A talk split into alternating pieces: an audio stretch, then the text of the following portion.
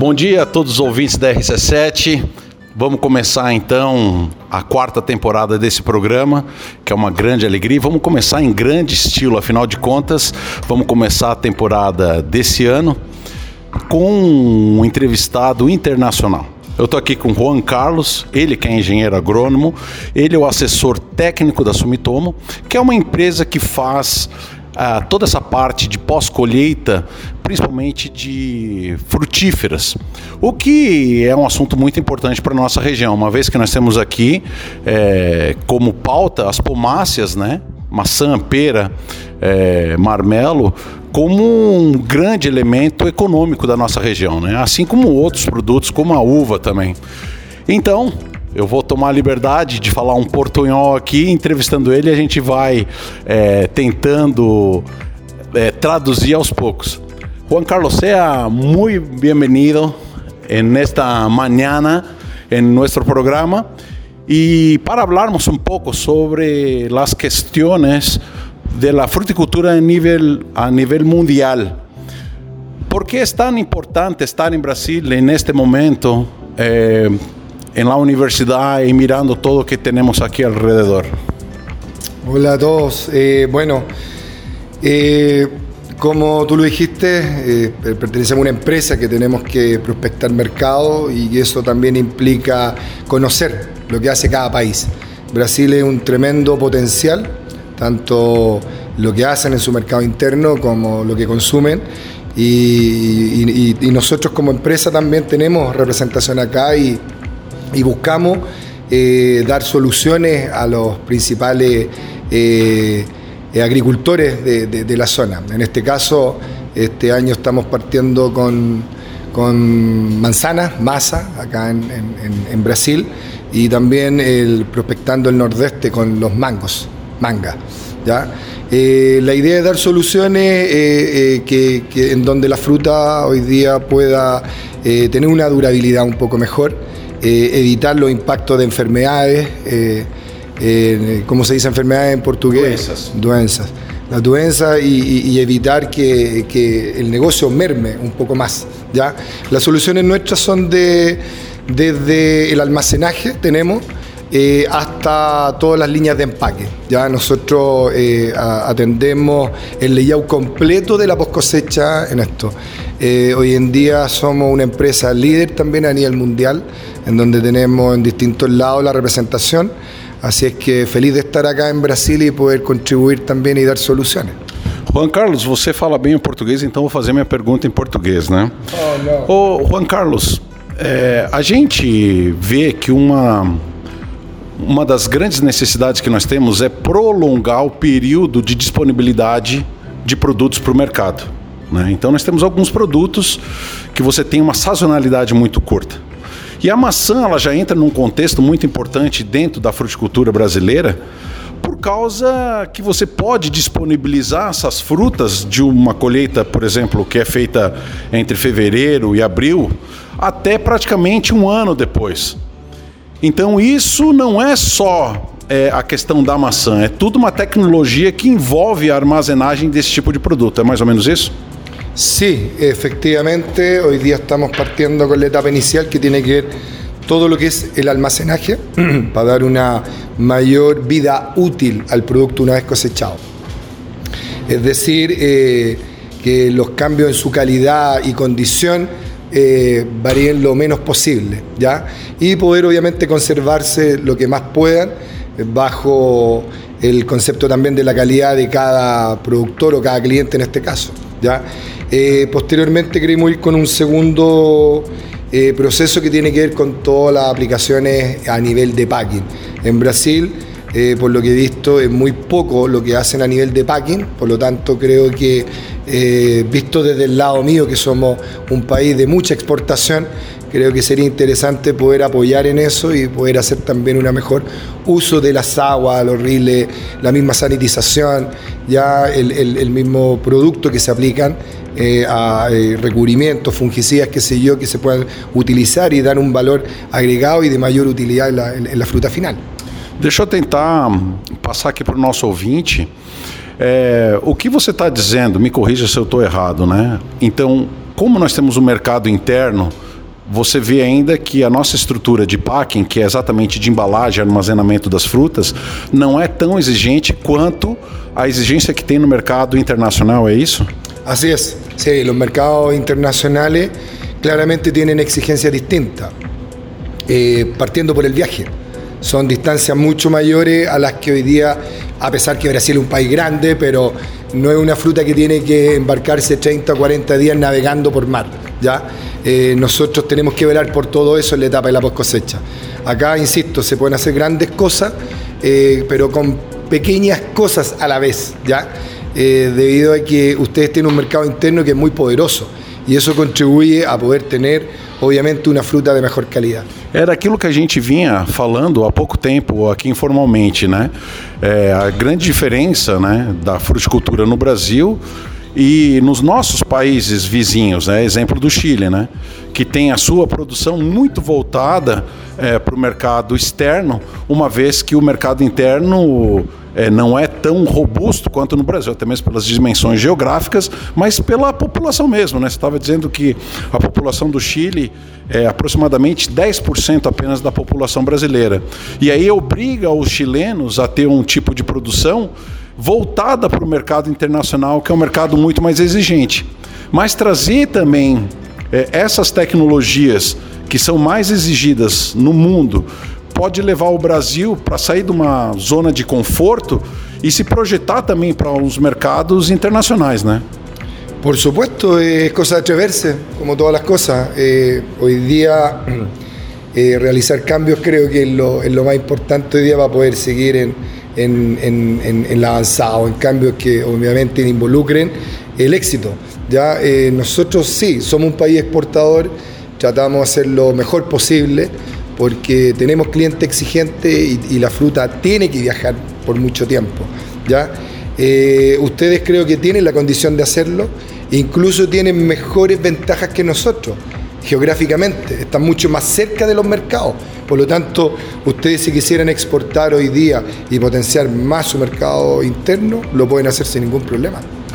A tua primeira visão com relação às prospecções de negócios que você veio ao Brasil, né, que te traz do Chile para cá, qual é o principal produto que você veio ver como potencial cliente para o teu produto?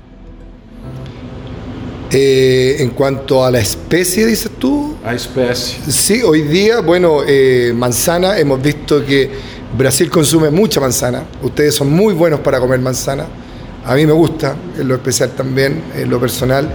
Eh, es un fruto atractivo, es rico comer, ya se, se, puede tener todo el año, que eso también es importante. Yo creo, bueno, hoy día estamos partiendo con manzana, ya prontamente vamos a estar también con los tropicales, mangos como lo dije anteriormente, algo de piñas queremos ver, papaya, pero, pero en sí hoy día el inicio es con manzana. É, o nosso ouvinte às vezes não tem muita noção, né? O mercado de mango que ele falou é a manga, a pinha é o abacaxi, né? E o papaya que é o mamão, né? Então são esses quatro produtos principais que ele vem com foco ao Brasil para estar tá trazendo essa nova tecnologia de aumento de durabilidade e transporte, né? Mas é algo bem complexo, não é simplesmente, é, como a gente falou no Packing House, esse, esse tipo de trabalho já começa a, a campo, Juan Carlos? Perdón, lo último no. Que se ya se pone. Eh, la, la, preocupación no está nomás del packing para adelante, y sí ya a, en el campo ya se ah, tiene sí, una preocupación. Hoy día para tener una buena post cosecha tenemos que entender qué es lo que pasa atrás, es decir, en pre cosecha, en huerto, en el campo. Si fitosanitariamente yo hago un buen trabajo, yo debería asegurar también una buena post cosecha. Al revés, pues si hago un trabajo mal o regular, claramente no voy a tener un potencial que mi fruta pueda dármelo en la calidad y condición que yo voy a querer posteriormente en la post cosecha. Mira, mudando un poco de cultura, de producto, estábamos hablando de la cereza. ¿Cómo está el mercado uh, de cereza alrededor del mundo? O sea, Chile se pone como un, país que tiene mucha producción. ¿Por qué Brasil, a tu entender, no tiene todavía un desarrollo, una producción uh, da cereza no Brasil? una vez que es un producto muy consumido alrededor del mundo? Bueno, nosotros hoy día podemos decir que somos especialistas en el cultivo. Eh, somos los más grandes a nivel de hemisferio sur. Somos uno de los más grandes productores a nivel mundial. Tenemos mucha tecnología. Eh, nuestro principal mercado hoy día, prácticamente el 90% de la cereza se lo lleva a China. ¿ya? El restante es parte algo de Europa, Norteamérica y, la, y, Latam. Eh, es un cultivar que hay que trabajar muy bien en cuanto a, sus necesidades y claramente eh, la cosecha también juega un rol importantísimo en eso.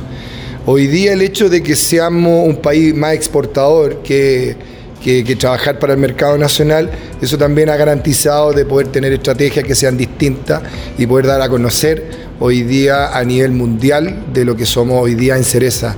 ¿ya? En cuanto a Brasil, creo que lo pueden hacer, insisto, aquí hacen un buen trabajo. Eh, eh, hay temas que son de clima, claramente, que tienen que ver. Hay un tema que primero parte por eso, ¿ya?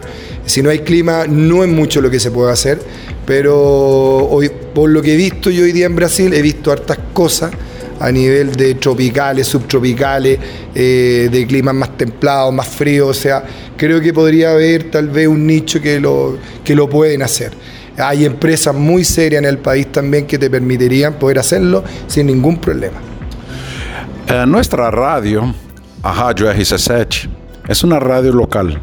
Entonces, muchas personas en este momento pueden estar preguntando, ¿y nuestra región, Lages, las áreas altas aquí de Santa Catarina, por qué no se puede producir aquí en nuestra región? ¿Por qué no se mira aquí na nossa região, uma questão específica, plantas de produção de cereja? A ver, primero parte todo por la parte experimental. Yo creo que si hoy día dejan una zona experimental para, para ver cómo se comporta el cultivar, ya bajo las condiciones climáticas que tiene, aquí hay lluvia claramente, eh, nosotros también lo tenemos. En nuestro país nosotros tenemos eh, en una extensa zona ya eh, donde tenemos zonas que son muy áridas, muy secas, a zonas que son muy, muy húmedas, ¿ya? en donde eh, se aplican bajo cobertura, claramente, se puede obtener buenos resultados. Yo creo que acá en Brasil deberían hacer las pruebas primero, insisto, en, una parte experimental, tener una zona, un campo experimental que te pueda permitir a ti conocer eh, el comportamiento del cultivar que tiene acá en, en, la zona. Una vez... Acá hay frío, acá hay frío, por lo tanto el, cerezo también requiere horas frío. Hay que partir por eso. ¿ya? Ah, hay temas de enfermedades, sí, existen en todos lados. Hay que ver cómo se comportan. Y el tema de lluvia, la cobertura. Sim. Não hay outra solução. É, uma vez a gente, conversando com o professor Léo Rufato, ele havia me comentado, né? é, que a cereja, a grande dificuldade é a compatibilidade da época do florescimento com excesso de umidade. Né? E aí nós temos lá no Chile essa, essa característica de clima mais árido, com bem menos chuva, onde você pode controlar então a umidade no período ideal, você pode fazer irrigação. E aqui no Brasil, aqui na nossa região da Serra, você não consegue tirar a umidade o período de chuva. Talvez seja esse, é, para nós, o maior agravante para que não se possa ainda produzir em escala comercial a cereja na região da Serra Catarinense? Sí, yo creo que hoy día, bueno, insisto, al experimentar en esto son muchos los, factores y las variables que hay que analizar, tal como tú lo comentaste. Si tienes climas que son muy húmedos y la relación entre humedad y floración va a ser mucho más extensa, va a haber un problema, claramente. Pero hoy día eh, creo que hay productos, hay tecnología que se puede, se puede hacer. ¿Ya? Hay patrones, hay tipos de patrones que sostienen el, injerto, ¿ya? que hoy día resisten mucho más al tema de humedad y obviamente eh, pueden dar una posibilidad de, de que la eh, eh, floração não seja tão extensa. Juan, aproveitando então esse primeiro bloco, é um prazer é, ter o nosso primeiro entrevistado internacional na RC7, então estou muito feliz com a entrevista de hoje. Queria te deixar aí um minuto para que você deixe uma mensagem para o povo aqui da nossa região, para nós brasileiros, né, sobre as nossas potencialidades, aquilo que você, como um estrangeiro, uma pessoa que é um entendido, um especialista é, nessa área de fruticultura é, e conhece o mercado internacional, deixar o teu parecer verdadeiro, que você sentiu nessa, nesse período que você está aqui no Brasil. Bueno, esta zona, eh, la parte sur de Brasil, la conocía anteriormente. En lo que estoy hoy día actualmente en Layes, no, no conocía. Hay un tremendo potencial, por lo que he visto, eh, por lo que he recorrido. Eh, hay tierra, hay agua, hay clima. Yo creo que eso es lo básico para partir con cualquier cosa. El resto, eh, como hay un buen dicho en mi país, de, de los valientes se cuentan historias. Yo creo que por ahí el tema que uno tiene que ir relacionando y hacer, porque de que hay potencial acá lo tienen, ustedes lo tienen.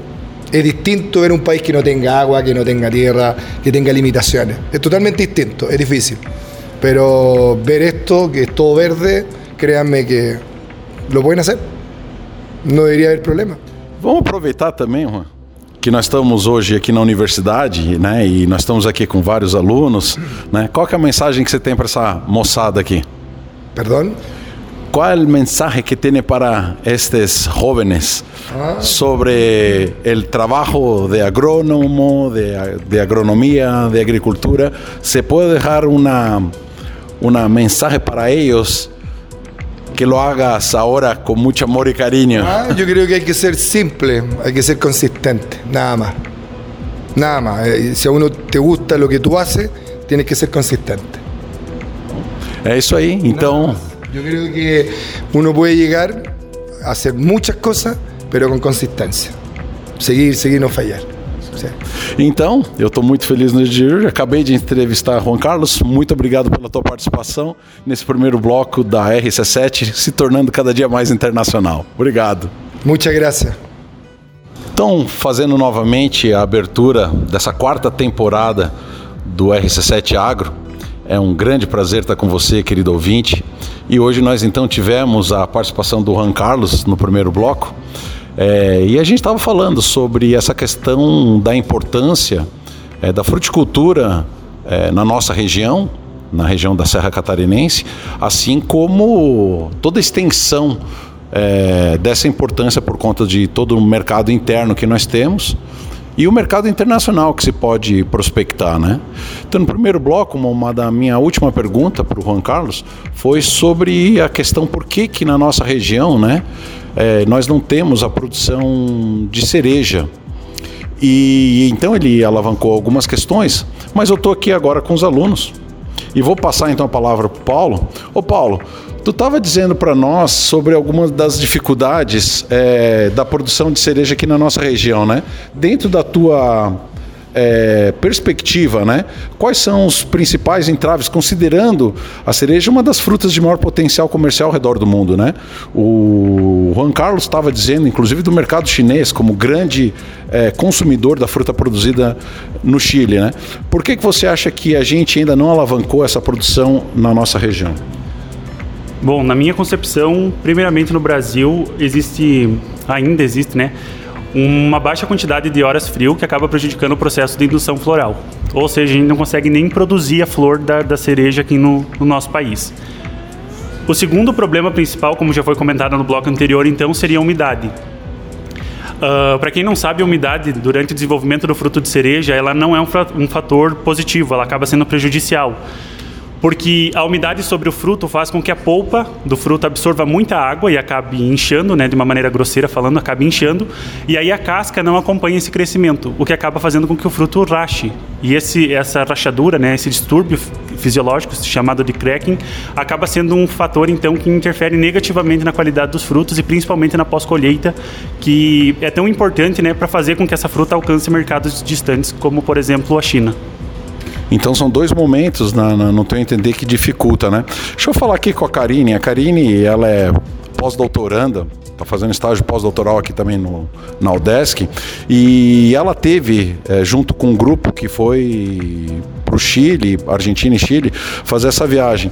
É, ô Karine, seja muito bem-vinda, né, RC7 Agro. Uma pergunta para ti: o que, que, te chamou a atenção com relação à produção de cerejas é, por onde vocês passaram? Né? Vocês verificaram a produção de cereja mais ao sul da Argentina e Chile, né? Quais são as principais características? O que, que te chamou a atenção com relação a essa cultura nesses outros dois países?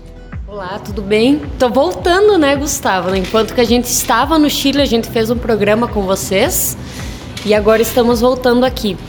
Então, a gente conheceu o sul da Argentina, a região de Rio Negro, e sul do Chile, que é uma região de cereja mais tardia, e a parte central, a parte perto de Santiago, onde é uma parte de cereja mais precoce.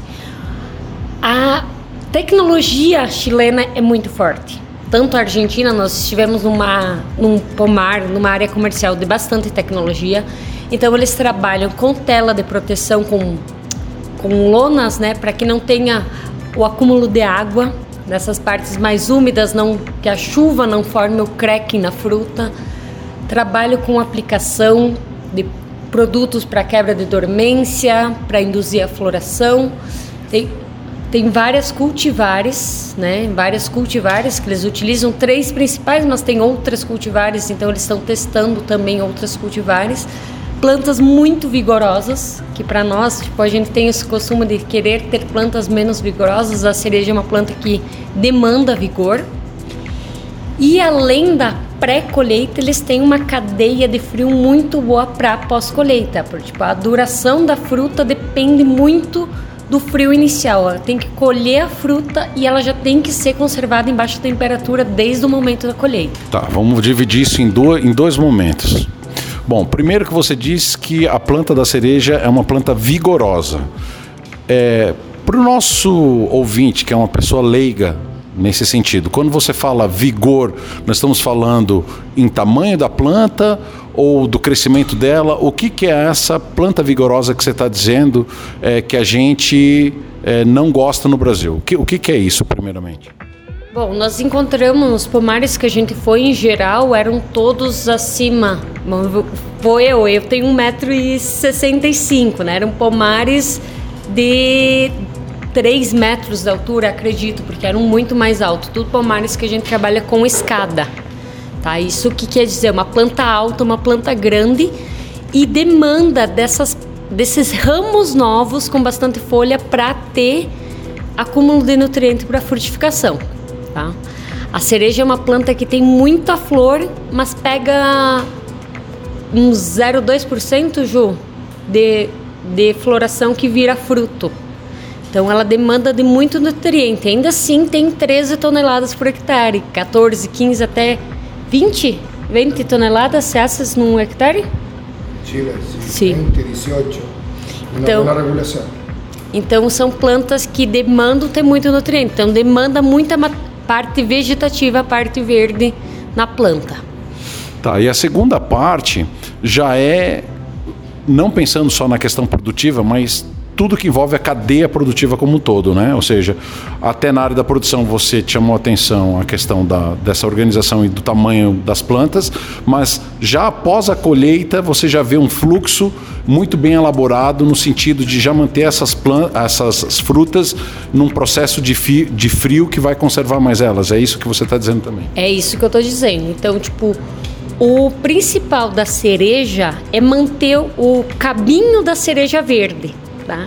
Isso demanda de muito frio, manter ela sempre bem conservada em frio.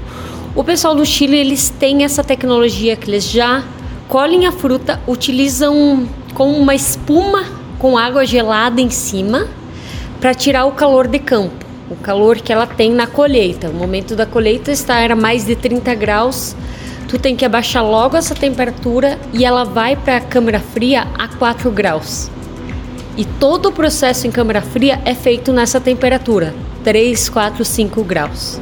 Então, a partir de que colhe, tu esfria a fruta e ela não pode esquentar mais. Isso é uma tecnologia lá, tinha um packings perto, mas tinha um packings também uma distância de 200 quilômetros. E eles têm tudo isso bem planejado, bem colhido para que essa fruta não sofra com o calor.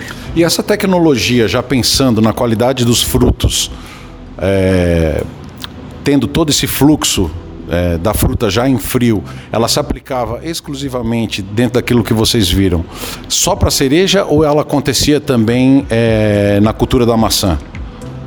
Então, a gente. Ou outras culturas que vocês viram lá, né? É, a gente não teve, como fomos numa época que era só colheita de cereja, a gente não viu como que é o processo da, das outras culturas.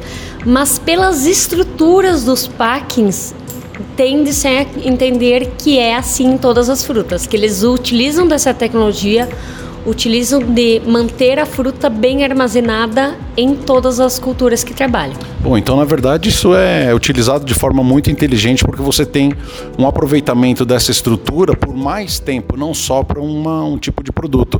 Ou seja, vai ter o período das pomáceas, da maçã, vai ter o período da cereja e, quiçás, de outros produtos que sejam regionais. Talvez até o Juan Carlos possa nos ajudar. Essa parte, Juan, aproveitando que você ainda está aqui junto com a gente nesse segundo bloco, eu quero te fazer duas perguntas. Primeiro, essa estrutura é, de armazenamento, de packing house, ela é utilizada para quantas espécies é, lá no Chile? Ela estava falando sobre todo esse fluxo de frio, né? É, da importância na cereja, mas é utilizado esses mesmos packings, toda essa tecnologia para outros tipos de frutas? Eh, sí, hoy día hay líneas o packing que son multipropósito, ¿ya? Eh, con producción de caucifolio eh, durante el mes eh, estival, manzanas, pera, posterior, y carozos también, y posteriormente cítricos, ¿ya? Y eso también a, a, ayuda a, que, a, a extender eh, el, el, la producción durante todo el año en, en los procesos de embalaje. Então, peraí, deixa eu aproveitar aqui para passar para o nosso ouvinte. É, eu voltei aqui com o Juan Carlos e ele está dizendo o seguinte: primeiro, ele falou das caducifólias, que são as, as frutíferas que entram em processo de dormência. Né? A exemplo da maçã, né? a exemplo da pera. É, e aí ele falou sobre as frutas de caroço que daí nós podemos falar do pêssego, podemos falar da mexa, né? E aí você está falando que entra inclusive na parte de citros, ou seja, toda essa estrutura de packing house, então, ela é usada praticamente os 12 meses do ano, Juan? Sí, se trata de extender lo, lo mayor posible durante el, el, la temporada. Eh, hay packing que llegan a los 10 meses y claramente el año completo. Hay otros que no, son, son ciertas eh, especies y hacen 4 o 6 meses de temporada, nada más. Respecto a lo que todo lo que es eh, cámara se puede utilizar con todo con doble propósito, no hay ningún problema. Ô Juan, deixa eu aproveitar contigo, eu não te perguntei, é, em termos de, não sei se também, vou te fazer uma pergunta, se você não souber, não tem problema. É, o que, que é o mercado de cereja ao redor do mundo em termos de, de, de volume e tirando a China, que você já falou como principal cliente, quais são os outros países que têm uma cultura grande de consumo de cereja? Estados Unidos, China. China, a pesar que es un gran consumidor, es un tremendo productor de cereza a nivel mundial. Sí. Eh, los turcos también. ¿ya? ¿Consumidor? Sí, productor, eh, productor y, y, consumidor también. Eh, ellos producen bastante, bastante cereza, todo lo que es la parte norte. Estados Unidos también es un tremendo productor y, y, consumidor también de, de cerezas. En el cono sur a nivel de hemisferio sur nosotros somos los, los más grandes y, y, y, por ahora todavía no tenemos competidores. Sí, si es que hablamos desde Nueva Zelanda, Australia, eh, Sudáfrica, Argentina y, y, todo lo que nos rodea a nosotros. Legal, obrigado pela participação. Cozer, deixa eu conversar contigo. Você que teve é, nessa viagem também, o que, que te motivou a sair aqui de Lages e ir para o Chile, para a Argentina, ver as produções. O que, que mais te motivou a fazer essa viagem para lá? Primeiramente conhecer como é que é a produção de frutos nessas regiões e ver quais são as culturas mais as frutas mais produzidas e também conhecer como é que era a planta de cereja, como é que era a produção de cereja, de amêndoa também, de oliveira que também tem lá e também conhecer, conheci lá também planta de pistache. Olha só. E o que, que mais te, assim, essa, isso foi o que te motivou, né? A questão das nozes, os nuts, né, que a gente chama, que também é algo que começa no Brasil, mas tem uma relevância muito grande a nível de mundo, né? É, falando no assunto mais, puxando para a cereja, tem algum ponto que te chamou bastante atenção dentro desse processo como um todo? As áreas de cereja visitadas, eu percebi que a maioria delas, eles usam a cobertura de plástico para evitar que ocorra umidade na flor, no fruto. Uhum. Então, deixa eu chamar a Ju também. Obrigado, Cozer, pela tua participação. Ô Ju, você que foi a nossa base lá no Chile, quero aqui de antemão agradecer pelo programa que você fez, juntamente com a Karine e com o professor Larrufato, né? É dentro de toda essa viagem, agora que vocês já estão de volta, né? Tirando os perrengues lá do, do, do da, da, da, viagem e tudo mais, né? Quais foram os pontos, né? Os highlights, né? Os momentos que você destaca é, de aprendizado em toda essa, essa viagem que vocês tiveram. E a gente vê que hoje vocês já colhem frutos, né? É, uma vez que vocês visitaram o Juan Carlos lá no Chile e hoje ele vem retribuir essa, essa visita é, no dia de hoje, quais foram os pontos assim que você considera mais importantes? Então, bom dia, Gustavo. Bom dia a todos os ouvintes. Voltando aqui, né, Gustavo? Já posso pedir música no Fantástico? bom, então, assim, acho que para todos as, as, os participantes da, da viagem, acho que sem dúvida nenhuma foi conhecer, algumas pessoas já conheceram a cultura da cereja e ter o contato maior. E o que abriu os nossos olhos assim para a grandiosidade que é a pós-colheita, que é o que é feito no packing. Então nós visitamos um, dois, três, quatro packings e cada um tinha é, um processo, é, um, um, esquema diferente, um processo diferente, mas todos trabalhando ali ó, 24 horas por conta da grandiosidade que é esse mercado. E aí, puxando a corda um pouco do meu lado, né, a gente não pode deixar de falar que nós também visitamos o viveiro de mudas de morango e que também nos abriu muito, me, me chamou bastante a atenção, que é a empresa na qual aqui a universidade e o grupo aqui tem a parceria. Então, a gente vê que as cultivares que eu já tive aqui no programa, falando das cultivares que nós estamos lançando Elas e tudo. Lá. Exatamente. Então, logo, logo vão estar disponíveis para produtores fora do Brasil. O trabalho que sai daqui de dentro, né? E logo, logo vai estar para lá. Hoje, puxando o gancho rapidamente de morango, mas eu quero voltar é, na cereja contigo. É, você que hoje é doutoranda aqui no CAVE e está no programa de melhoramento genético de morangos, né? É, a gente teve inclusive algumas variedades sendo lançadas há pouco tempo, uma variedade é, inclusive voltada, focada para um determinado clima, que é o de rancho queimado, o qual deram o nome de randoce. É, teoricamente, essas, essas variedades é, um, é, é uma mesma planta, né? ela, ela é feita por reprodução vegetativa, ou seja, é a mesma genética. Ela apresenta, você que esteve lá no Chile, ela apresenta variações de formato, coloração, textura.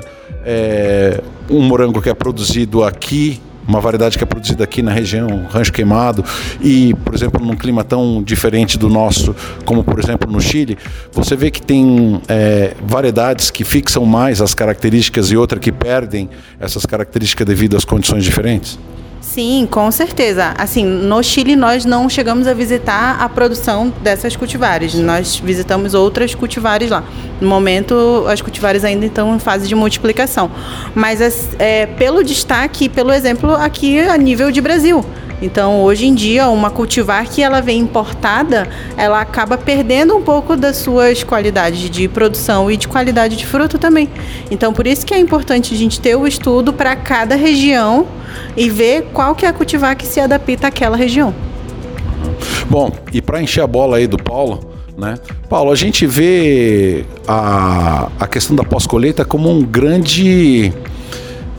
É, um, um, uma, uma, questão muito importante dentro do processo todo da fruticultura, né? O Paulo, ele foi está finalizando o mestrado dele, já começa esse semestre no doutorado, seguindo essa mesma linha, né? Então, doutorando Paulo.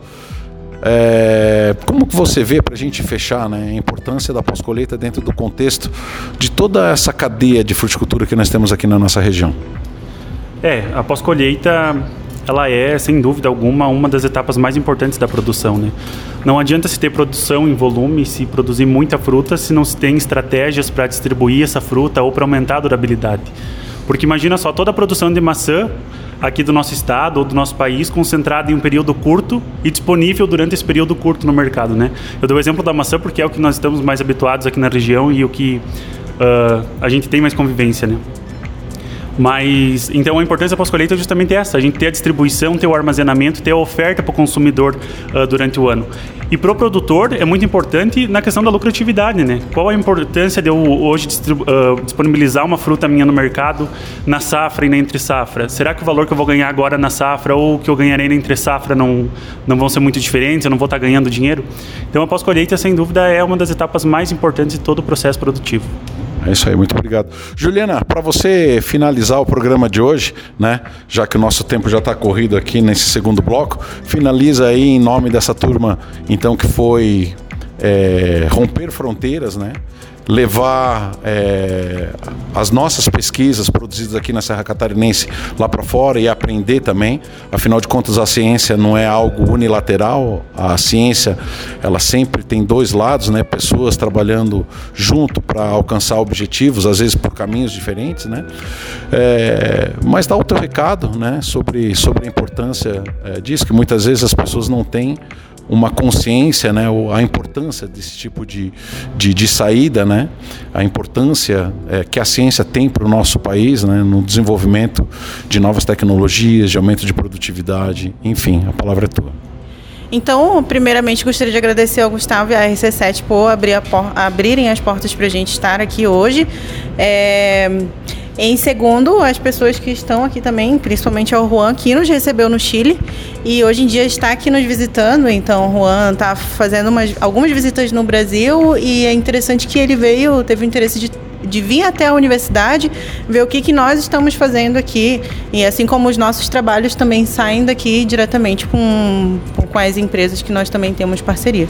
Então, é, muito obrigada a todos os. Obrigada ao professor Léo também, né? Que foi ele que abraçou a causa do. Acho que o, o programa aqui de hoje, ele veio lá daquele programa que nós fizemos quando nós estávamos no Chile.